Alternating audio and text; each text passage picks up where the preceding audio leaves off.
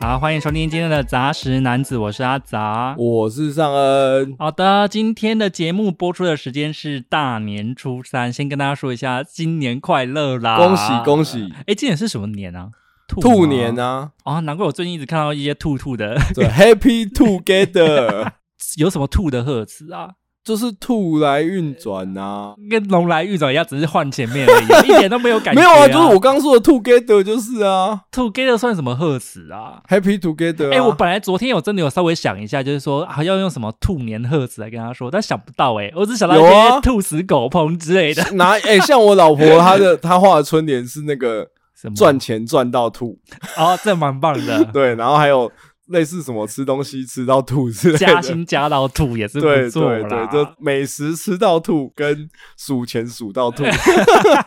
我们之前的观众集集也有画，他他也是有画吐 gay 的啊，他有画吐来运转。哎、你这样子对人家不敬哦。还有一个我很喜欢的望吐实地的，我这昨天我有讲 过，还有前吐大 好。就我觉得吐大家也是就是绞尽脑汁啦，我只对能这，么说吐其实不是很好想啦。对啊，有点对啊困难欸呢、嗯但是因为如果你要什么那种数钱数到吐，很多人就会怕负面表列嘛。不会吧？现在新是新生代没有在 care 这件事情了啦。就是我说老老老一一辈辈，对啊， OK，那我是很喜欢拜 望望吐实力啦。 忘路主义，我之前也有想过，蛮棒的。我你你有想过，人人家都画出来，你现在又要剽窃人家的创意？我、哦没有，我就是打个马后炮啊。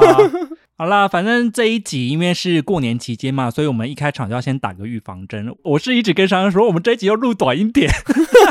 哦，对啊，可以轻松录一的点轻嘛。松一点，因为我就一直想说，就跟跨年那个时候一样嘛，就是觉得新年时间没人听吧，但是我们还是有认真准备啦，有认真准备，那我而们且认真嗯准备的比较 chill 的主题。因为他一来的时候热情度好像也是开的比我想象中高一点。拜托，你这么好所的以伙伴到底哪里哎 找？所以我就很害怕，因为只要上恩一来的时候，让我感觉他热情满满，我就觉得说惨了，今天会超时。哎，拜托，多么认真在推荐你，你都一直送我白眼，哎，真的是你的杂食男子的热情在哪 里？哦，真的哎，你一点都不够杂、啊。哎、上恩真的很杂食嘞。你就今天就跟他讲说，你根本就是乱食男子，欧北架男子。没有什么都要看一下，你才知道自己喜欢什么，不喜欢什么。我只能说套一句，可能是中国大陆那边的用语，我是精致渣 啦，精致精致炸，渣。你刚刚炸都快要炸，把自己炸死是不是？ 好了，我们尽量啦。就是如果说真的不行的话，我就会在旁边画圈圈。哦那你要先揭晓我们今天要谈什么主题我们今天要讲的呢，就是关于条漫。哦，条漫有的人搞不好不知道条漫是什么、一条一条的漫画， 对，你很直观就是这样，没错，就是漫画大家都知道嘛。嗯可是条漫这个东西呢，就是专门为了手机而诞生的漫画。新兴的网络漫画，然后我们这边也请到了条漫大师，就是上人啊，不敢当，不敢 当。他真的是看了很多微博哎，我想说到底平常都在干嘛？ 空闲时间拿起来滑 哈。进入主题之前呢，我们还是要稍微回复一下听众们的留言呐、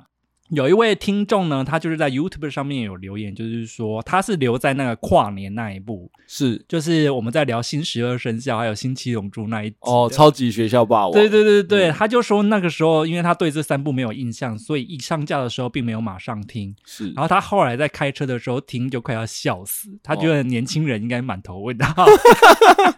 所以我也蛮好奇，他是年轻人还是他没有是他有看，他有看。过，他只是不知道自己有看过。对，然后他就说他其实都有看过，所以我觉得他应该跟我们是同道中人、啊哦，他不知道他自己看过这么经典的一些台湾奇幻巨作， 对对对对对对，然后他也说他有看过《丑探七个半》诶，那是他第一部进电影院看的电影哦。我看真的是跟我们差不多，那一部是张小燕演的。 哦哦，有这印象，有印象。呃，他还有说到了，他说好像有一幕是曾志伟哦，抽哦烟之后把烟蒂踩熄，结果他鞋底有一个洞，脚就被烫到，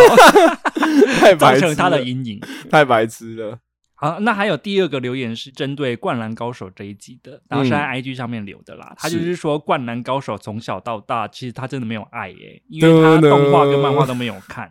可能是因为他是因为他这个女孩嘛，所以他哦觉得这个画风太写实了，不合他的胃口，觉得不帅。哦但是他说他的运动漫的启蒙是《斗球儿弹品》跟《胜利女》，《斗球和弹屏我有看过啊，斗球儿弹品》我家有全套、哦，欸， 真的假的？那个好像是我弟买的吧？可是斗球和弹屏我印象比较多，还是看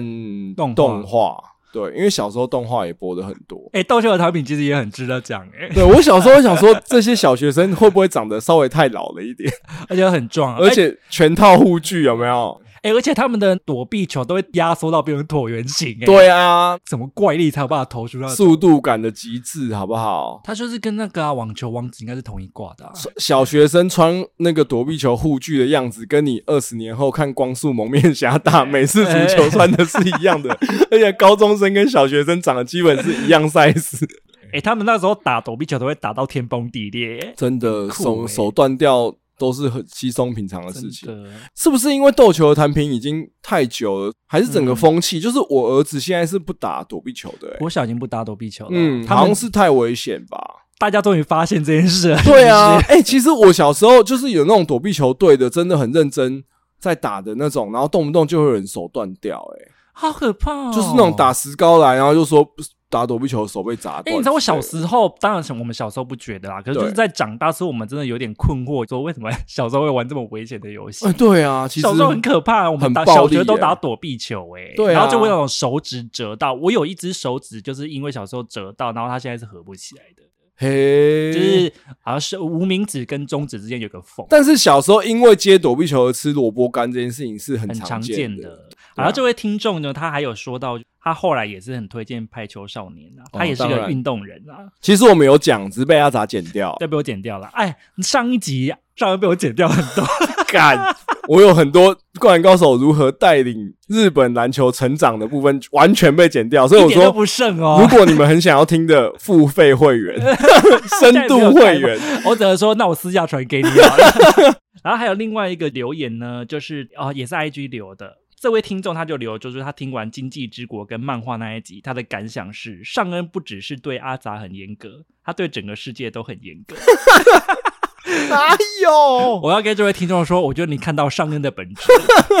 就是下一集节目你会听到一些其他经验的分享，你会发现上恩真的很严格。 有吗？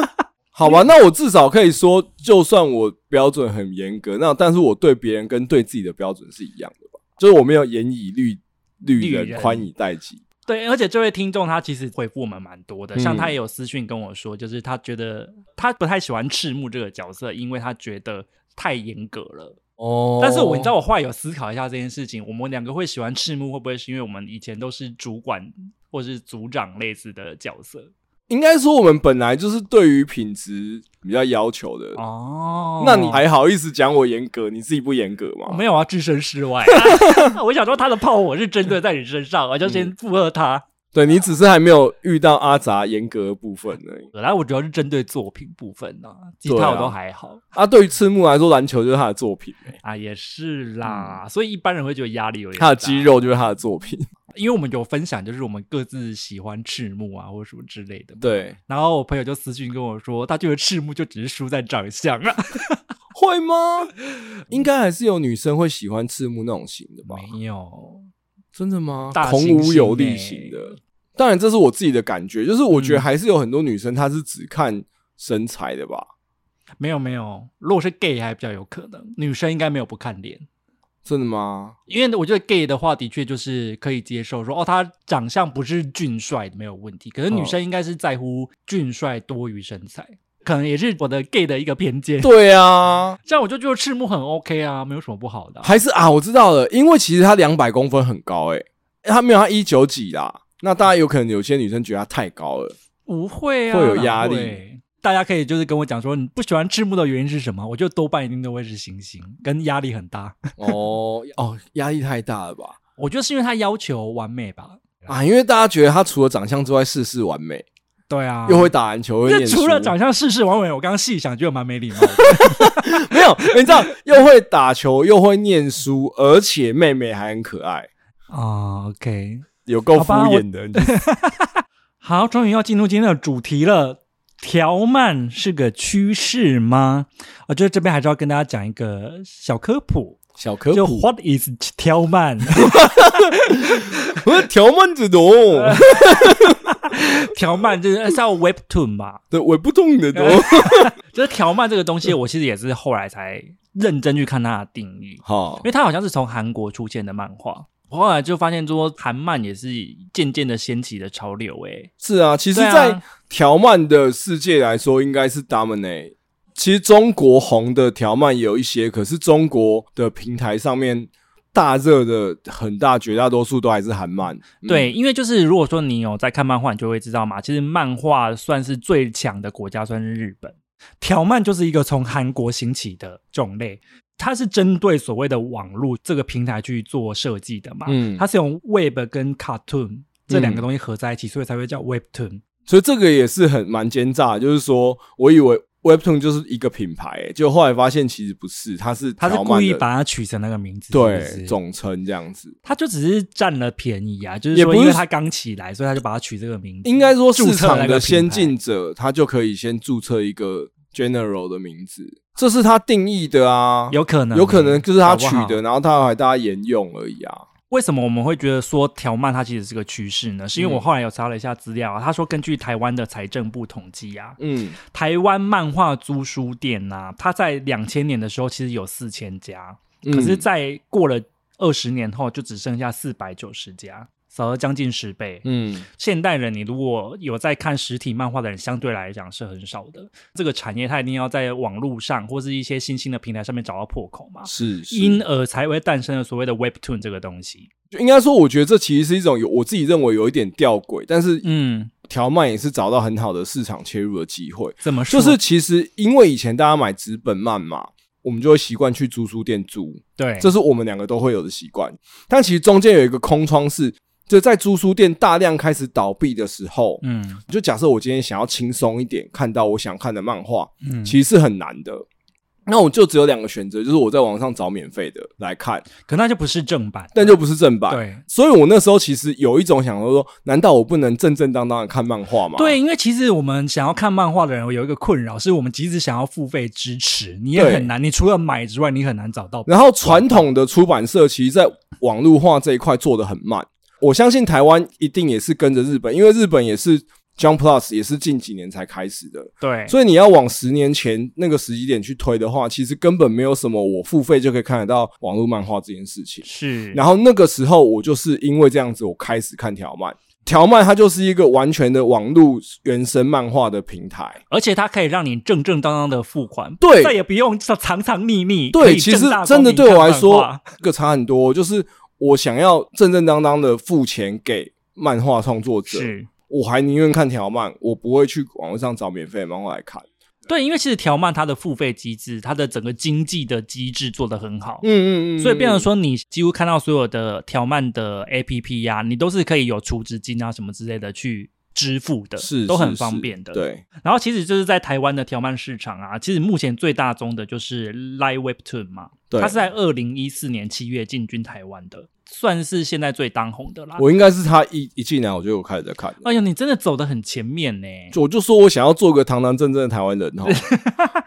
但所以我们今天会介绍的条漫也都是以 Live Webtoon 为主的，这边也对可以先跟大家讲的。嗯其实我觉得条漫它的意义其实比想象中更大、欸，因为如果说是现在的听众，他可能很多人没有看过条漫，嗯可，是你知道有很多条漫都已经从手机平台红到影视化了。对，像是对最有名的就是《与神同行》，因为现在我知道的是，像宅男打篮球，他也有要动画化，还是真影视化，对，就是上个在上一集介绍《灌篮高手》的时候，有讲到一个叫做“宅男打篮球”的嗯，台对，漫，它也是在 Webtoon 上面可以看的嗯。因为我觉得条漫它影响的不只是消费者而已，就是消费者可以很快速的用手机看漫画。除了这件事情之外，它其实是也影响到了创作者。就传统的就是漫画的产业来讲，嗯其实是编辑会去筛选创作者够不够优秀，没错，嗯然后这个主题够不够有市场化？对对，他其实就有点像我一样担任的节目制作人，像上恩想要推荐一些作品，我就会说不行 不之是类的这这样样的感子觉说的吧？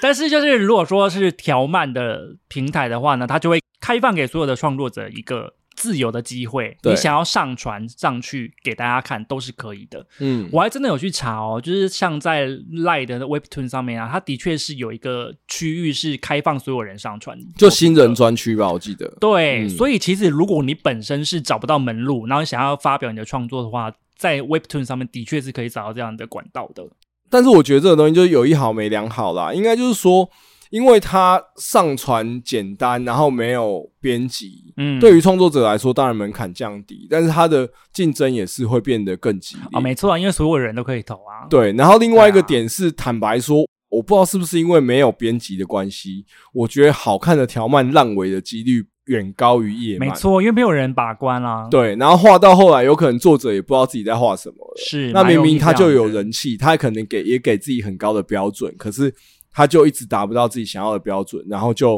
我我看到有一些作者是直接烂尾，然后开始画别的。我觉得条漫它有它的问题啦，包括还有公式化的很严重这件事也是。对对对，就是对啊他可能没有一个编辑一直出来敲你说不可以画这种跟别人一样的东西。。对对对，或者说，就像我们之前前那个我推的孩子讲，就没有一个编辑把你服侍好，所以他可能到最后画到不想画他了，就踢赌烂啊。对啊，条漫这种东西，它又是网络上面即时的东西，嗯所以它其实跟不管是 YouTube 或是 Spotify 一样，它很吃流量嘛。那你当你看到你想画的内容没有流量的时候，那又看到市场上有一些你觉得可能很重复的剧情很有流量，会不会向流量低头去画？我觉得也是很有可能。嗯，没错，反正条漫它的问题也是很多啦。嗯，但是我觉得我们还是要先说明一下，条漫跟一般漫画它阅读起来会有什么样的差异。不是放在网络上面的漫画都叫条漫，我自己觉得它必须要符合某一种创作的模式，对就是它的是直条的，嗯就是因为像一般你有在看那一般日本漫画，你就会知道它是翻页的嘛，对而且它的格子其实是由右到左，然后由上而下。主要的差别是在于，它为了要符合手机这个平台，所以你的手指你不需要左右翻页，你是嗯由上往下这样一直滑，一直滑，对一直滑。嗯你所以它的整个创作的分镜是直条的，对而不是用左右的概念去做。除了这个之外，它也把例如说像分镜的格子画的比较大，嗯，对话量也控制在一个比较少量的范围，所以你阅读起来会格外的没有压力。对，我觉得这对真的是我第一次看条漫最大的感觉、欸就是对话，坦白说就是更清晰嘛。然后对，就你要想哦，其实我们手机的屏幕也不是真的很小，所以它其实有时候画满版的时候，那个张力是可以很强的。再来是说，比如说坠落的画面，你在夜漫夜漫要怎么表现？你说用满版呈现是不是没有啊，我说你坠落的时候，有时候你用手机，你一直往从上往下滑，它是可以表现那个坠落感的。你刚刚坠落是不是？ 对啊我刚才就想坠说落啊到底是什么意思这？东西掉下来没？哦，对了，东西掉下来是直视的、啊，那如果夜漫左右，它是很难表现这个坠落哦，感。对，它的确因为条漫的形式，所以它有一些以前在纸本上无法做到的事情，用手机做得到。哦对，而且比如说我刚刚讲的哦，你过去的页漫其实是有篇幅的限制，毕竟你是要印成纸哦，本没的错东没西，错所以每一页都要每一格都要很精炼。条漫相对来说，它其实并没有这样子的限制，所以它有时候要画一些跨页啊，或者说像我刚刚讲的，你手机要滑两三次才会到的嗯，地方，我觉得可以有比较多的表现形式啦。而且包括我还有看过有的条漫啊，它嗯是有配乐的。对，我就要讲这件事情，哦，你也有看过这种？因为我今天是不是推的其中有一部，它就是有配乐啊，真的假的？但是好或不好，我觉得见仁见智。啊，有的人觉得很烦啊。，对，刚开始配乐的时候我有吓 到，那因为我很尝试半夜，比如说我在房间睡觉的时候在滑，然后我可能小朋友睡在我旁边，哦。然后他突 然间，我就 吓死，我说在干嘛？啊但我不得不不说，别出心裁啊啦，就是他的确是把新时代可能会在乎的事情都先想到了。对，我觉得它就是对啊一种不同的体验形式。那因为手机的科技会越来越进步嘛，所以其实未来嗯条漫的形式也会随着手机的功能去演进。但嗯我不得不说，我觉得现在的漫画配乐还是停留在无名小站放音乐的等我级。觉得很干扰，是不 是？坦白说，我觉得蛮干扰的。我对于那种在网志放音乐的人都显得非常的不耻。啊，你很过分欸的，我以前也会放， 我想让他知道我的品味。哦，拜托！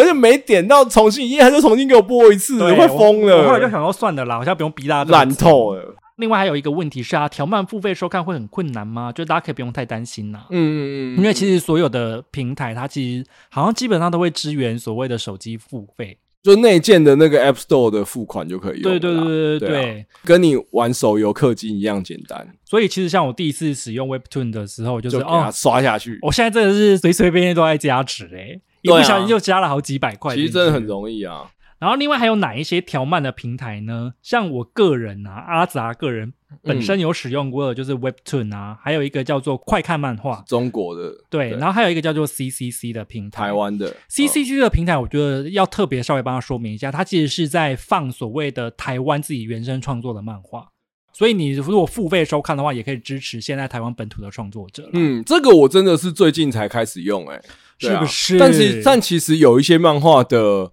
设定，我觉得蛮酷的，就是是啊我是啊刚开始是啊看，我觉得蛮酷，所以我觉得或许未来在找到机会之后，真的可以介可以绍介集绍一啊。下。说实话，我觉得条漫你一开始看的时候，你会非真的会非常欣喜。我那时候也是大概沉浸了一两个月在条漫上面，，对，然后看到后来就觉得好累哦，就是真的风格会有点类似。以我看这么多来说，我就会有一种在沙粒里面找珍珠我的看到感你觉，有洗，因因为它的捞针呐、啊，对它真的是品质参差不齐。我觉得有一个很重要的点，我认为看条漫啊，就是如果你觉得开始变难看，你就要果断弃坑。啊，你不用办法想象它后来会搬回来吗？我通几常乎不没有会遇是过搬回来的，它只会越来越烂。就是它如果开始变得又短，然后剧情没有什么推进，我觉得要果断弃坑，嗯，因为我们要知道，在这么多的沙粒里面，要去寻找下一颗珍珠，我们不要在这个沙粒里面多花任何。在这个沙堆就不要再多挖了，是不对，是？真的是这样子。好了，这可能是啊条漫大师的见解。，对，因为夜漫我真的会忍，我觉得这也真的也是条漫跟叶漫的差别，因为叶漫你可能还会想说，作者后来会再跟背后的团队讨论出一个什会么，凹回来的。可是对不对条漫通常都是一去不复返。我也是花了真的很多真金白银的结论，就是说我看到凹回来几乎没有。那我们今天呢，会总共介绍六部条漫，就是上恩选出三部，然后我选出三部，是应该相对来讲都是我们自己个人觉得值得推荐，比较没有所谓的烂尾的问题吗？对，我可以这么说吗？对，挑的应该都是目前我看到比较后面的进度，都还是觉得是好看的。嗯嗯，对。然后我们还是有稍微兼顾一下，说它的议题的多元性。我们这六部的主题跟风格都稍微有一点点不一样，我其实算是有特别找，就是跟叶漫现在主流的不太一样的、啊这么。用心。对啊，真的，其实好的作品蛮多的啦。选了几个，我觉得进入门槛蛮低的。好了，那第一部分就是我跟尚恩各推出一部嘛。那嗯我要推出的一部呢，就是奇幻系的。哦，我觉得这应该是挑漫界的大作，应该这么说。我觉得是很难得，它是在后期推出的，可是它啊，OK 后来出来之后，让我很耳目一新，我也很喜欢。，对，它是大作，就是嗯叫做《全知读者视角》。全是哦读者是对，基本上你如果有在用 Webtoon 的话，你应该都听过这部作品。是是曾经我跟尚恩有想过要不要单独为他录一集的，是，一个而且作我品本人也是把他的小 说，尚恩真的很夸张，追到最新啊我们在录《烙印勇士》那一集的时候，尚恩都还一直在看他的小说，不愿意好好的去看《烙印勇士》。 我那时候就跟他说：“给我放下我说全知读者视角哦 好好看哦。啊！”对了，反正这一部它其实是由小说改编成漫画的。 对，这也是条漫蛮多的形式，就是网络小说改的。好，那这部《全知读者视角》它在讲什么呢？ 嗯，他在说一个叫做金独子的男主角，哦，，然后那个独子啊，他在韩文里面的发音就是有点像读者 很多左，呃、是这样子我吗？乱 讲的。我刚才当真的。 他这个谐音其实就是想要呼应他在里面的一个角色身份嘛。哦，然后他其实原本是一个平凡的上班族，工作的表现非常的普通。然后他就是在这十几年来都一直在追一部网络小说，那个网络小说叫做《在灭亡的世界中存活的三种方法》，简称叫做灭活法。 对啊，他每次讲灭火法，我都会一直想到 BR 法。 这是哪一样啊？然后这部小说很特别的地方是呢，嗯它的人气超级低的，对，就是它连载到我记得好像是三千多回，哦到了后面几千回啊，那个阅读量都只有一，就是主角金独子自己一个人在看。哦对他，所以他就一直很困惑啊，他就说：“哎、这么低的那个阅读量，就是为什么作者还愿意画下去？而且他明明就是觉得它很好看，可是他每次推荐都会应该推是荐对，失应败该。是说这么好看的小说，怎么会只有一个人看？只有一个人看，作者怎么还愿意写？对”对对对对对但是对以边球里他就是写到完结了，然后他也真的看完了。这样对，然后这个故事有趣的地方就是呢，他看完最后一话，然后他就是跟同事要搭电车回家的时候，没有想到这个时候电车就突然哦急刹，你有记得那个第一话吗？。有啊，然后就是车厢里面就突然暗了下来，一个头上长角的鬼怪出现在车厢当中。嗯，看到这一幕的时候，他又突然惊觉，这个画面不就是我在看的那个网络小说的第一话吗？灭火法的地方对，就是那个灭火法的小说第一章，就是在演这个场景。是然后他才突然惊觉到说，这个世界正在演变的，就是说，呃，跟他看过的那本小说是一样的情节。哎，这个故事真的很好看哎、我还记得我那时候在 Webtoon 上面一看完这个，我就立刻在我的私人 IG 跟 脸书推荐这部作品。哦，对啊，我也是看了你推之后我才开始看哦，，真的吗？因为那个时候我已经是对 Webtoon 有一点点腻嗯排的斥了是时不是期了，所以我就没有追那么勤。对，但是你推了之后，我就马上去看，我觉得真的是很好看。它其实说穿了，它就是转身系漫画，它算转身吗？它是游戏系哎、就是应该说它又有点像转身，又有点像末世，又有点像是网游类，所以它其实结合了很多种不同的元素。对但是就像刚刚咱提到，就是说它其实又弄得很丰富。对啊，像我刚刚要讲的那个鬼怪，其实都会要求他们破解任务嘛。对，所以其实他们里面的人呢、啊他只要破解任务，他就可以赚一笔钱。嗯，然后如果说你在这个解任务的过程中，你不小心解了隐藏任务，你还可以就是多拿到一笔奖励这样子。对，对，所以他实其实是把整个网络游戏的概念融合进去。嗯而且他每次的任务都不一样哦，像我记得他们在一开始的那个任务是要杀那个车厢当中的一个生命体，然后生命体就不局限在人嘛。哦可是这就是游戏的 bug，类似像这样很有趣的。应该是说，我觉得它所有的设定其实都不新。比如说，哦，我可以看到你的人物跳窗，对对对，对人不物对？跳窗，然后我可以，我可以知道你的游戏数值，这就是、啊，我为什么我说转身类，因为转身类很多也是这样嘛，你可以看到每一个人物的数值，你的体力、智力那些是多少嘛，啊，你特殊技能是什么应该是有的条漫就是主打网络游戏实体化的概念啊。对，类似这种对啊东西，所以它概念也不是很新。可是它在不管是鬼怪的设计、游戏的设计，或是嗯整个进入就是它所谓的灭火法里面的那个世界的框架的嗯设计，比如说它的框架是在于说每一个人可以有所谓的背后星，哦，对，它里面有一个星座的概念，，对星座的概念，嗯就是你每一个在故事里面的游戏玩家，你如果把它解读为游戏玩家好了，它其实后面是会有所谓的赞助者，对赞助商就嗯的概念，是等于就是你在参加这个游戏的时候，其实会有人在观赏你。在那个呃漫画里面叫做星座，对它可以根据你的表现决定说他要不要赞助你，变成你的 sponsor。对，一种是 sponsor，然后一种是观众抖内啊，就跟啊直播一样啊，对对对所以很观众有趣抖内。那那个 sponsor 就是你本身最主要赞助商的能力，其实是会复制到你身上。对对对，这很对有趣所欸、以你你要找到一个好的赞助商，你不能找太穷的，对或你不能找对对太笨的，或或是你的能力太弱的啦，对武力值太低的，所有的元素其实都似曾相识，但是它刚 mix 在一起的时候，却是一个很新的东西。对他把它 mix 的很好。那尤其是星座这个东西，它有融入当地特色。嗯那我觉得中国的东西，当然中国的文化相对我们是比较了解的。，对可是像呃这个全职，它是纳入了很多韩国历史的东西。啊，对啦，他有用到一些这样对，然后韩国历史啊，然后神话啊，嗯，然后希腊神话、啊、这些东西，它把它用的很丰富，就对会觉得整个设定是很精彩你的。看了是真的会觉得好看的啦。嗯而且还有一个很主要的特色是，就像我刚刚讲的嘛，他嗯其实是知道接下来的故事走向，我觉得这也是他很有趣的地方。是，就是他是以一个读过小说的人来看现在要发生的事情，等于有点像是 bug 玩家的那种感觉，因为他看的是小说嘛。那小说当中其实是有其他的一个男主角的，对，就那个男主角我记得叫做什么啊刘仲仲赫，嗯，然后他还在里面去跟他接触。当然要跟他接触啊，他是最主要影响这个世界的人、欸。哦，对啊，所以你就会看到很有趣啊，你就会看到金独子这个人啊，他去如何去接触那个刘仲克，然后去利用他，跟他互动，嗯然后去对影响整个剧情的发展。而且对他来说也会一种是美梦成真吗？就是他最熟悉的那个世界出现在他眼对对对对前，对对所以他也会有一种如梦似幻的感觉。条漫你可以看看呐、然后他也有小说嘛。嗯啊然后我觉得大家还可以期待的一件事情，就是说制作公司想要把它拍成电影，听说哦已经签了五部约，就是要把。五部可是你要把它拍完，的确是应该要啊。哦，对啊，我觉得应该是有可能的，是因为《全知读者视角》啊，它其实在韩国是非常有名的网络小说，是好像是是是销量第一名吧。，对所以它是非常红的。哦，我那个时候其实看完《全知读者》的漫画之后，我发现它是小说，嗯，那我就很认真的要找他的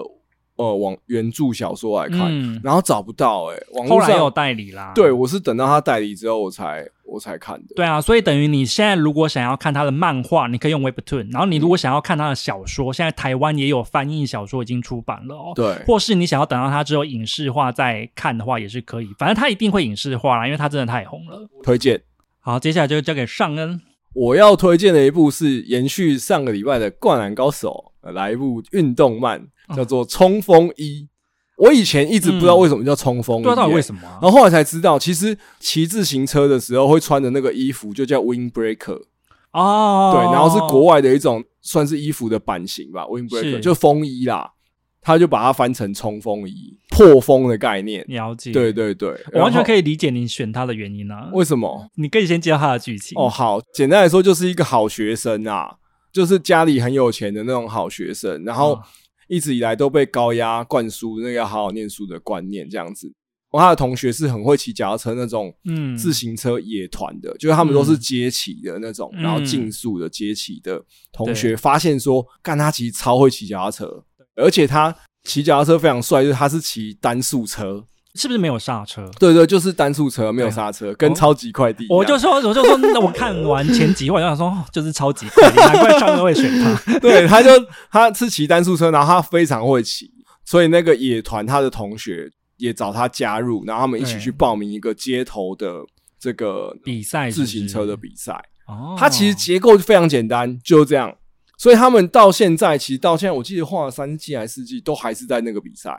还在比赛，没有对下一个比赛吗？没有，啊，那他们还在同一个街头的比赛。可是会那不会画太久吗？其实不会，因为那个比赛应该说需要几个人才能一起嘛，嗯所以他们就有学校的自行车社。那自行车社里面，当然每一个人会有每一个人加入的故事，因为他们毕竟是校园为主的一个剧，所以它有融入一些校园，比如说斗殴啊，或是什么这些元素。有有有有。有互看不爽的小混混，这个都还是有的。然后他们就一起在参加那个街头自行车比赛。我自己是觉得还蛮本格的单车运动漫画，极限运动哎、其实在它它其实是极限运极限动，因为他们运是动在街头骑嘛。我跟你讲，你看漫画的时候，你就会觉得说他们要 死，就跟对超级怪地一样。 对，然后我会推荐它的理由，其实简单来说就是我自己会认为它是一个单车版的《灌篮高手》。第一个是它的画风很美，他画的人都很帅，他帅是那种韩式的帅啊。我觉得对他已经算是你今天推荐的当中，我觉得他画风我最可以接受的。好、哦就是画画风很美，对啊然后而且他的肌肉线条也很棒。这个作者一定也很喜欢骑脚踏车，对他对单车的知识是很了解的，对他对单车的那个动作，因为包含单速车要刹车的时候，他的那个力学会是怎么样？就是那个画单车一定会画一些像速度线或是扬起的烟去代表它嗯行进的方向，那个都画的非常的真实而且它里面还有介绍一些车款啊，他后来还把它跟实际照片做比对之类哦的。对对对对我想哇，真的的是有研究、欸，，对他们的人又都穿的很帅，是啦，他有融入时尚潮流，所以这也是为什么我又提到说他跟锦江雄彦很像。锦江雄彦那个时候，樱木穿的鞋，流川嗯穿的鞋，然后跟他们的一些穿搭都成为当代的年轻人的一个时尚的代表嘛。那我觉得冲锋衣它里面就是现在潮的穿搭，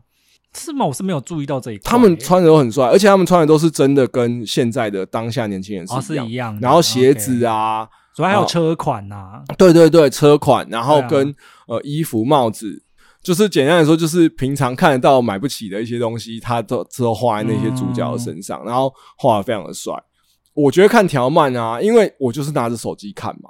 他跟我拿着神圣的一本纸本漫画起来看，那个感觉其实蛮不一样的。所以坦白说，我很多时候图的就是一个畅快感。嗯，那我觉得这是一个我看完就又帅又畅快，然后他没有要搞什么很复杂的剧情，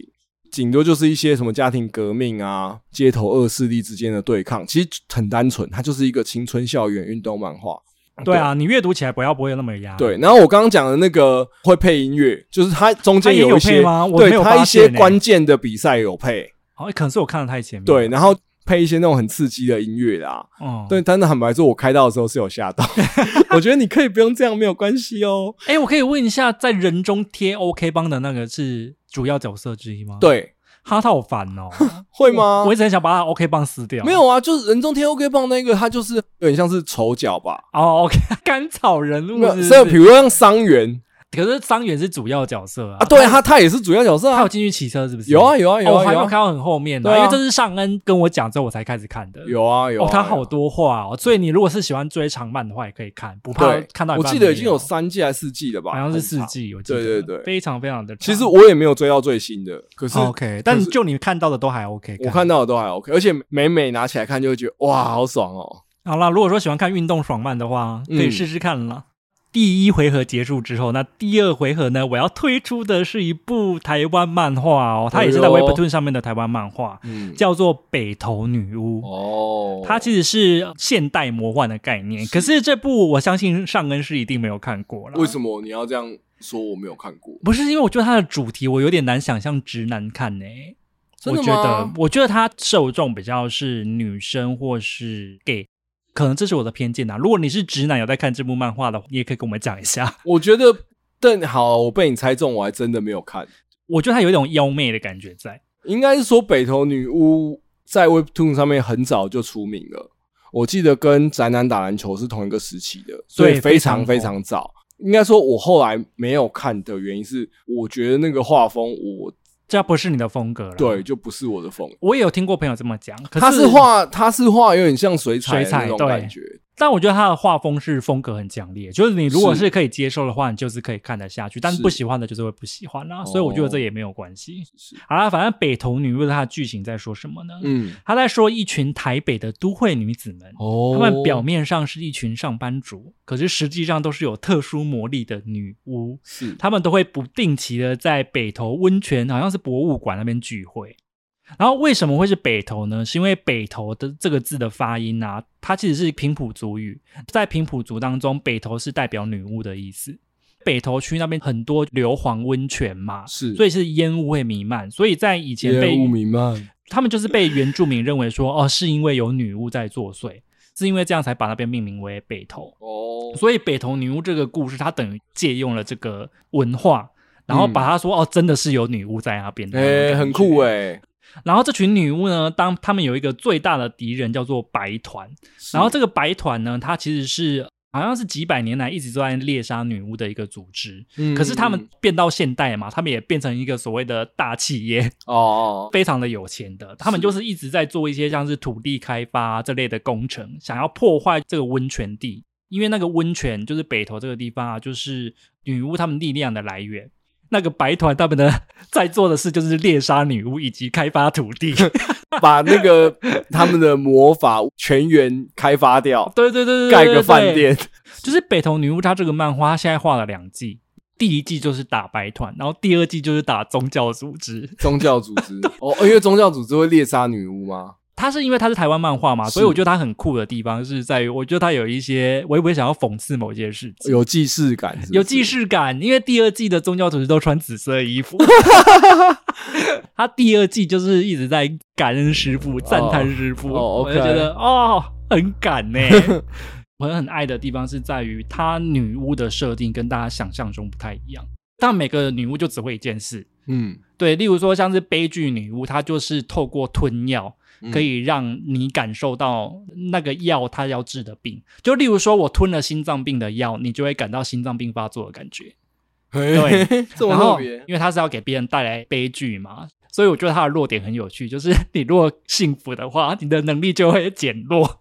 所以他为了要维持自己的能力的强度，他还不能太幸福。哦，天煞孤星的感觉。对，所以他在里面，哦我很喜欢这个角色，就是 OK 悲剧女巫，她在里面就是一直遇到烂男人。是是是，对，还有像是动物女巫啊，她是一个插画家，她的能力就是透过画动物，然后把它们变成实体之类的。哦，然后她的弱点就是说，她不能赚太多钱，她只要一赚钱，她的能力就会减弱太。白痴所以她了只能吧，画着廉价的插画， 好 joking 哦，恶趣味啦，恶趣味，然后你也会得。觉得说，哦，好真实哦，因为它真的是全，我翻了一下，它真的是全水彩、欸，好特别哦。很特别啊。所以的确，嗯有的人会被她的画风劝退啦。以我自己来看，我觉得画工会是算蛮好的。是啊，是啊，对啊我以前就在我自己私人的脸书跟 IG 上面说过，我其实很希望他可以所谓的影视化，真的就是你刚刚听我刚刚那些设定，就会知道它其实既融合了在地文化的历史，哦然后它同时也有女巫这个设定，所以它其实是非常适合被发展为所谓的影视 IP 作品。天哪，你知道我现在脑中冒出了什么名字很适什么合东吗？西？台湾的奇幻电影大师，九把刀 吗？哎呀九把刀，他一定是拍他自己原创的好啊。啦，乱讲的啦。听起来其实有点类似《通灵少女》这样的概念啊。对，因为我觉得为什么 Netflix 还没有赶快看翻拍这个？因为我觉得它完全符合了所谓的台湾文化，是是是，然后又有一些奇幻的元而素。且我翻了两三话，它台里面台湾的场景蛮多的。啊，它就是北投的故事啊，台北的故事啊，我知道，我意思就是说，一般的台湾漫画也不一定会画这么多地方场景，因为像我看到第二话就有画圆山饭店嘛，哦，我懂了。所以我你懂不用画这么多代表性的建筑，所以我觉得它算是真的蛮可以看出台湾地方特色的。对啊，，可是我其实还是会蛮看它后面的发展的啦。嗯我是不太嗯确定它有没有影视化的计划啦。是是，我觉得这种漫画就是很适合你刚开始看条漫的时候会看的。真的吗？我觉得它很吃个人口味、哦，真的。的吗？但是我觉得会带给我们本来在看叶漫的人一种耳目一新的感觉。哦，你如果是要求新鲜感的话，它的确是蛮新的。是啊，可是啊如果说你是第一次看条漫的话，我反而会跟上恩不太一样，我不太推荐你直接看它，是因为它风格性太强。哦，你如果想要求一个一开始看就好看的话，我反而会推荐你看《全知读者视角》，啊，如果你这样讲的话，那你今天是在推屁哦，它就是一个不一样的风格的东西你啊。是在展现自己的品味，是不是？哦，，对啊， 没有，所以叫推不同风格的东西哦嘛，大家可以去看看它啦。嗯就是说，嗯嗯嗯你再去评估说你喜不喜欢它嘛。 OK，我推荐的也是我自己认为也是我之前以前在夜漫比较少看到的主题啦。我推荐的叫做《记忆操纵师》，嗯，对，，然后他要讲的是一个杀人犯的小孩，叫做徐基赫。那从他的爸爸的遗物里面找到一台电脑，但后来又有手笔机电版本。反正一开始有笔电，然后后来来有手手机哦嗯我还后来没有看到手手版机的本。部对对分对对对，哦，那个笔电是可以消除别人的记忆。你消除别人的记忆，你可以选择要消除消除一整段，或甚至你可以消除某一个人在这整个世界上所有人的记忆，就让这个人消失。对，他想象的就是说，他要靠着删除别人记忆这个特异功能，然后可以走上名利双收，而且跟他，因为他以前是杀人犯的小孩嘛，对他承受了很多社会的舆论压力、啊对对，对，然后他要走上这个光明的人生这样子。嗯那当然事情就不会这么顺利啦，就中间就发生一些有人开始跟他有一些混战的过程这样子。因为他一开始之所以会想要。觉得这个机器这样很好用的原因，也是因为他背负了很多莫须有的罪名在身上啊。对啊，对啊，对啊，所以他才会想要，就是如果说我能够消除大家的记忆有多好你。要最简单，一开始他就先删除大家对于他是杀人犯小孩的记忆。对，这种主题啊，就是在看他一对步错步对步错啊、就他删了这个之后，发现漏了什么，他又去把那个漏了的删掉之后，又漏了什么？而且他一开始想要的其实只是不背负这个身份，可是他后来也有一些私利的部分在里面啊。对啊，当然应该是说对啊你慢慢被权力腐蚀之后，你就会越来越走向毁灭的过程嗯没嘛错。但是因为因为它这个特异功能，它有嗯一定有一些设定嘛。我觉得设定蛮棒的、啊对，比，如说它的设定就是说，比如说我要删除大家记得阿杂的这个记忆，嗯，让这个世界把阿杂遗忘。嗯那就会有某一些人的记忆是删不掉的。那什么样的人的记忆是删不掉？它里面就会讲这些东西是蛮有趣的。那也因为根据这一些不同的条件，会有一些斗智斗勇的过程嘛。对，因为我记对得他一开始的设定是说，呃，什么摄影机呀、或者是说网络上的那种不是实体的东西，它是会删掉的。哦可是问题是，像是那种有实体化的东西，像是相片啊、一些毕手业纪念链册啊对这些东西，其实它是不会消失。所以你为了让就是那些被消除记忆的人看到这些东西不会回想起来，你还必须要把这些东西收集完。嗯对，所以它它里面就有一幕是大家在偷纪念册这件事 情。它这些设定会让事情的难度增加嘛。因为如果这个东西真的那嗯么强，它就就没有那么好玩啦。但是它就对啊是因为限制很多，然后还有某一些人他是记忆怎么样横数都不会被删除的嘛。对对对那这跟这些些人之间，他们就会有一些斗争的故事，这样子对就不会那些人也不会让他称心如意，这样子把全世界的人的记忆都删除掉。对，啊，哎、可是我不得不说，这一部漫画是你今天推的三部当中我最喜欢的、欸。哦，真的吗？我是有看到一半就想说，哎、好像好像可以继续你看喜欢下动去动脑的漫画，而且我那时候看的时候，我有一点点《死亡笔记本》的感觉，但是对没有斗志斗到这么高啦。而且我要讲的是说，因为这个作者他其实还有另外一部漫画叫做嗯《重头奖》，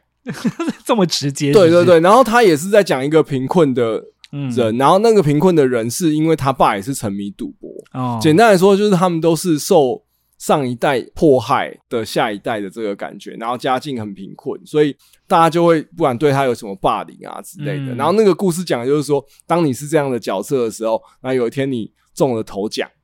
因为他是未成年，对，然后他就不能领彩券，然后他先要避开怎么样领这个彩券，然后中哦间又有一些风波这样子。对所以，它不是超能力的故事，是不是？不是不是不是不是，哦，它完全是真的是斗志型哦。 对对对，他翻身型的故事啊。可是我要讲的是，因为这个作者画的这些主角都不是那种绝对的善的主角，是，因为他嗯没错受，到很多迫害啊。所以我才会说有点像《死亡笔记本》啊。可是《死亡笔记本》里面的那个夜神月，他还是一个想要当正义使者。没有，他后来不是也走歪了吗？他就是一个偏执到了极点啊。好了，这是题外话啦。，哦对啊，没有，我要我意思就是说，因为他们的背景本来就是那种家庭比较贫困，然后对啊他又受社会歧视，然后可能又有一点霸凌，所以他本身的那种反社会的心理就比较情有可对对原，对对或者说他想要拥有一次。权力或是金钱的快感的那种感觉又情有可原，所以里面的人物其实都有一点亦正亦嗯邪啦。然后因为他画的那个画风，就是会把人物画的有一点邪气，那个画风我不是很爱啦，可是我觉得很多条漫都这样啦，啊画风跟故事有的时候有点两。难以两全，就难是两他的全画风，我必须说，我绝对不会说他是叫做画工很好，对啊，就普普啊。我自己觉得会普遍普遍差，下普偏差， 但是可以看。但是这一部反而是我最爱的，上恩哦的选的当中最爱的。好，第三回合我要推出的是一部叫做《魅惑》哦，你都推一些这种很女性向的漫画、欸，这一部，还好没有到很女性向。哦，真的吗？对，因为它的主题是惊悚悬疑，哇，它是不是恐怖漫？它是恐怖的，哦，因为我对记得我有看过这个，然后我后来觉得很看起来恐怖太恐怖了。我就对啊，关它前面很恐怖哦，对它前面是让我我就关掉半夜有吓到的。哦嗖嗖这样子，对它它也是故比意较的偏黑暗的画风。可是我不得不说哦，《魅惑》这部漫画啊，它嗯其实是今天所有当中我觉得画风最好的。哦，它的画风是有个人特色的哦，就像刚刚上恩说啊他欧蛇蛇嘛，嗯可是他整部漫画他是故意把呃色调调成是只有黑灰白跟红色。所以它里面唯一强烈的颜色是只有红色，其他都是比较偏低彩度的东西的。是它其实看起来是有一个很异样的风格，就是很惊悚，然后很悬疑的这感个觉。封面就是恐怖漫，然后因为我本对身就是一个蛮怕看恐怖漫的人，哦，但它铺陈的很好哦。我先跟大家讲一下他的故事在说什么，其实蛮精彩的。他的故事在说，男主角他是一个画家，然后你知道，因为画家嘛，总是会穷愁潦 倒。 然后他因为缺房租的关系，就被他们的房东介绍给一个南门宾馆。这个南门宾馆呢，有一个女主人，就是他被介绍去帮这个女主人画肖像画。是然后这个女主人叫做宋真化，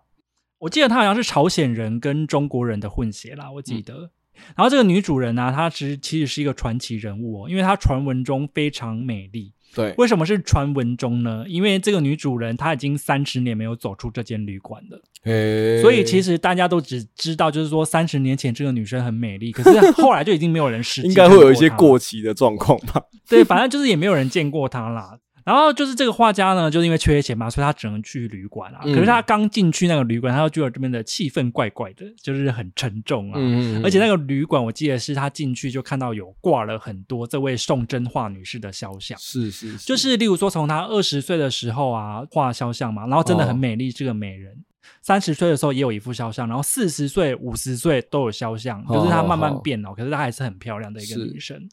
就正当男主角看着画的时候呢，他就发现后面有人来了，就是哦女主人。男主角本来要转身，可是在他转身之前呢，这个宋真话就跟他说：“你要先保证说在这里发生的事情你都不说出去。”然后那个男主角就为了钱嘛，人家说：“哦，OK，没有问题啊。”我丢砸板扣啊对，当然是 OK 的啊。结果他就一转身就发现啊，那个女主人宋真话呢，竟然不是一个老太太，是她啊，的长相就跟画上二十岁的那一个女生是长得一模一样的。好好好，对，然后故事就这么开始了。前面真的很悬疑，前十话你都还会有点搞不懂他到底想要干嘛。是，可是我觉得他是后面有完整收回来啦。哦真的哦，觉得这个漫画它有一个好处，是因为它已经完结了。嗯，我记得它总共大概六十话左右，是，所以以，如果说你是要在新年期间看一个短篇的故事，它其实是可以看到结局的。我大过年的你看，你有看这种惊悚吗？在 看这恐怖的，哎、可是我不得不说，它其实是融合了很多元素。可以今天讲几个比较不会爆雷的啦，对例如说像是惊悚，然后后来他也有讲到一些这些就是传说。哦，传说说的的东西哦对哦第三个就是它里面其实也有讲到爱情。哦，说实话，我觉得他在里面讲爱情戏的部分是蛮感人的诶。他的人物画风，就像我刚刚讲的，我觉得今天当中画的，我自己个人最喜欢的，哦，因为它里面的女生是美型的，包括里面后来还会有一个反派哦，那个肌肉线条、腹肌哦，看得很开心哦，。我觉我我觉我觉得你跟我很不一样，就是我觉得我推荐，包含我等一下要推荐的最后一部，其实都嗯还是 under 在主流漫画的架构的那个画风跟口味里面。哦，可是我觉得他没有不主流啊。没我我说觉真的，我觉得他没有哦，不主真流的哦，因为我我觉得你推荐的都蛮有品味的。啊、谢谢啊。你没有，刚可是我我觉得过去我看到。北投女巫跟魅惑，我跳过原因也都是因为看起来不像是我印象中的漫画。 哦，对，魅惑其实真的很有个人风格，包含他们格子的画法，包含他们的笔触，这也是我们说，就是其实现在条漫的时代，其实我们比较可以看到跟过去不一样的做对法。对，就是像我们刚刚北投女巫讲的全水彩的魅惑，它走的就是低饱和度啊。对，有一些地方好像也有水墨的感觉。我我自己感觉那种钢笔的笔触很强。但是我觉得，就像我们刚刚有讲过啦，其实每个人的风格就不一样。或许你看了，你觉得说哈，我不喜欢，我还是比较喜欢就是王道漫那一类的画风。对对对，你也可以就放掉，没有关系。是可是没错我个人会很喜欢这一部，就是因为我觉得它在剧情上，或是说画风上，甚至是它的特殊性上，更还有就是它的感情戏的铺陈上面，我觉得它都有达到一个分数以上，它是完整的作品。嗯嗯嗯嗯而且你看到最后一幕，你会蛮感动的。值得给他一个机会这样。对，没错。嗯而且我再讲最后一个，就是它里面有一段是女主角在跳舞的时候，嗯嗯嗯，然后就像我刚刚讲的嘛，就是它其实低饱和，它里是面唯一鲜艳的颜色只有红 色。哦，还所以有斗牛嘛？哎，可能是 吧，没有，反正你就可以看得出来，就是他把那一幕他在跳舞的画面呈现的很美。哦他透过这样的 OK 安排去让整个画面，所以他对于肌肉的，掌握也是不错的，对。我觉得是他刻意想要呈现某一种中国化的美感。哦，好，因为懂你看嘛，懂红色，然后哦又是黑白灰，流线的那种感觉，哦会有一种很古典的风格，可是他画的明明就是现代的故事。啊，不行，我刚刚讲斗牛，我现在一直浮现弗朗明哥的那种画面，我觉得你讲完之后也让我就是有这个画 面了，我有觉点得你很出糟戏 糕。好啦，那接下来换上跟了。 好，我要推荐我的最后一部。哎、我发现我推荐还是都是偏爽漫居多啦。可是我觉得刚好就是我们两个风格的不同啊，因为我对比较喜欢特别。那对啊可是我觉得这也是我想要推荐，就是在传统，尤其是日本的夜漫里面会比较少出现的，就是武侠的漫画，它叫做嗯《高手》。嗯，对，，然后它也是一个韩国的漫画，它的剧情其实非常的简单，就是有一个世纪大反派，对，然后他被他的徒弟跟门人就是背叛，打得遍体鳞伤，然后嗯对重伤逃到山里面，然后他在山里面之后呢，他就收养了一个小孩，把他毕生的绝学，因为他已交经给这个小朋友。对，因为他已经命不久矣，他就把他的毕生绝学交给这个小朋友。你下山之后，第一件要做的事情就是帮师傅报仇。他要求他的弟子把他的几个重要的仇人，对我记得是四个仇人吧？对，四个仇人，就类似四大天王这样的角色，对背得非常的熟。就那有一天，他师傅终于过世了，然后他就非常帅的，就是那种主角要下山，然后我记得那个分镜画的很有魄力，我就是看他那个时候画的是帅的，对。他背了很多把武器要下山 对对，就一下山到客栈，然后他就口中喃喃自语说：“四大天王，我一定要跟你们报仇。”然后那个客栈的那个小二就跟他讲说：“哦，那四个人早就死了啊、 对，他下山要报血海深仇，就发现说哦，仇人都死 光。对，然后哈，怎么都死了？然后他说：“对啊，那四个人在几年前因为什么抢夺某一个宝物，然后就是抢夺盟主吧？还是盟是吧主，反正是就反正就 whatever 抢夺一个东西，然后就有四个人反目成仇，互相杀来杀去对啊，就、最后四个人都死了。这在江湖上是很大的事情的，客怎么官会你不都不知知道道吗？ 那所以这个到底要画什么？ 后来那个主角其实他最想要的心愿是开一家饺子饺子馆、啊，饺子馆，他很喜欢吃饺子，于是他就在一个饺子馆里面开始他的打工打生工，活。 对，他就变成一个打工仔 他。就觉得啊，你在干嘛？你在讲什么？就原本好像要看一个武侠爽漫，然后对结果后来他开始开饺子馆。他毕竟在那个怎么讲，龙门客栈里也是有很多江湖人士经过，所以他又卷入了一些江湖事这样子。我记得他在那个客栈里面是外送，对对对，所以他对会对他跟扛着就是饺子在外面跑来跑去之类对的。对对对对，然后他就会因此而遇到一些江湖人物，然后大家都一开始都看他就只是个小恶，但是后来对啊就被他的惊世武功给震呆。对他那个金属很猛的，对，他在里面其实是称霸江湖的武功，但是却在对，送毕竟水他饺是混世魔王的首席大弟子。对，我觉得他的趣味是在这边啊。，对，然后那么后来有被卷入一些江湖事，然后就开始他的一些冒险。然后我会推荐他的原因，其实他开头很搞笑嘛，因为阿早跟我说，他觉得前面的短篇形式他看的有一点不耐烦。但啊我就一直就有点在看《悠游白书》前面的感觉，哦，对啊，但是我其实是喜欢那种轻松又打斗的氛围的，不是因为主角是小胖子的原因吗？也也因是为我都知道，我那 时候看的时候一定是因为上恩觉得小胖子像他自己吧， 很可爱啊。然后喜欢吃饺子，对不对？就是有一种 OK 我儿子的既视感这样子。好，OK，拜。对，然后再来是它里面的后半段开始打斗更多之后，它的那个画法有点像是水墨的，哦，武也侠的变得感认觉真了，是不是？， 对，其他的打斗画的非常帅。那它也是有很多那种像是跨页的分镜啊，然后它会画一些山水的背景，是用比较像是水墨画的那样的我已经变正问还是井上雄彦的概念，是不是？对，有一点那种感觉，哦对。 OK 然后就是我就会觉得看起来也是很畅快淋漓，然后又带一点幽默搞笑。但他后期还是有维持他的幽默跟搞笑吗？有啊有啊有，还是、哦那还是有 OK 啦，就对不会太过沉重了。对啊，，还是有。因为你那时候是说武侠嘛，所以我嗯那时候原本以为它是一个很酷很酷的漫画，但是后来就发现说，哎、没有，它其实搞笑成分其实真的五五波哎、哦，对啊，蛮因重为的我说武侠是它的背景设定啦，它后来有比较多那种一个长篇的故事吗？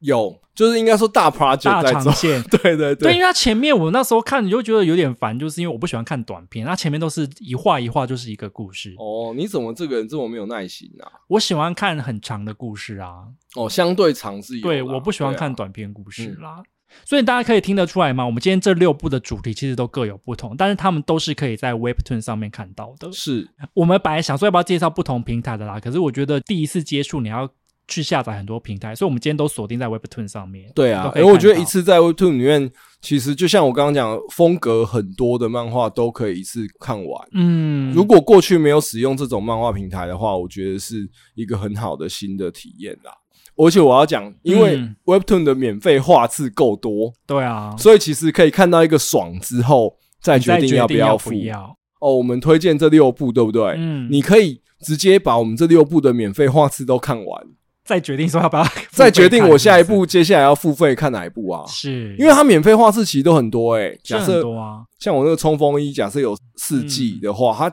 第二季那个基本上都免费的、欸。因为我们推荐的都不是新的啦，我们今天推的都算是旧漫的哦是啦、是是，对，因为我们最近毕竟没有比较没有什么时间补新进度嘛。欸我觉得新进度就是需要用沙粒挑珍珠的概念，又要再去挑啊。你可以去那个 Webtoon 上面自己去挖掘啦，因为嗯其实它上面的主题绝对不是只有像我们刚刚讲的那样，对它里面还有一些宫廷风的主题啊，还有一些例如像是毕业楼的主题，大啊家有。我本来想说哦今天要不要讲一部、哦欸欸大家可以帮我们一起在沙粒里面找珍珠， 因为我真的是没有对，没办法因为看那么真的多选择真的太多了，所以嗯其实我们今天介绍的一定是沧海一粟。对，所以真的大家是可以跟我们分享说你自己喜欢看的 Webtoon 上面的条漫有哪些，哦，也可以在在留言跟我们做分享哦。那好，那今天的节目也差不多了，那就、哎要跟大家说新年快乐，哦，OK，新 年恭喜快乐，发财恭喜哦！哎、哦我要讲一个兔年有什么？好、想不出来，祝大家 ，Happy New Year Together One Two Three，好啦，我们下个礼拜再见喽！我是阿杂，我是尚恩，拜拜，拜拜。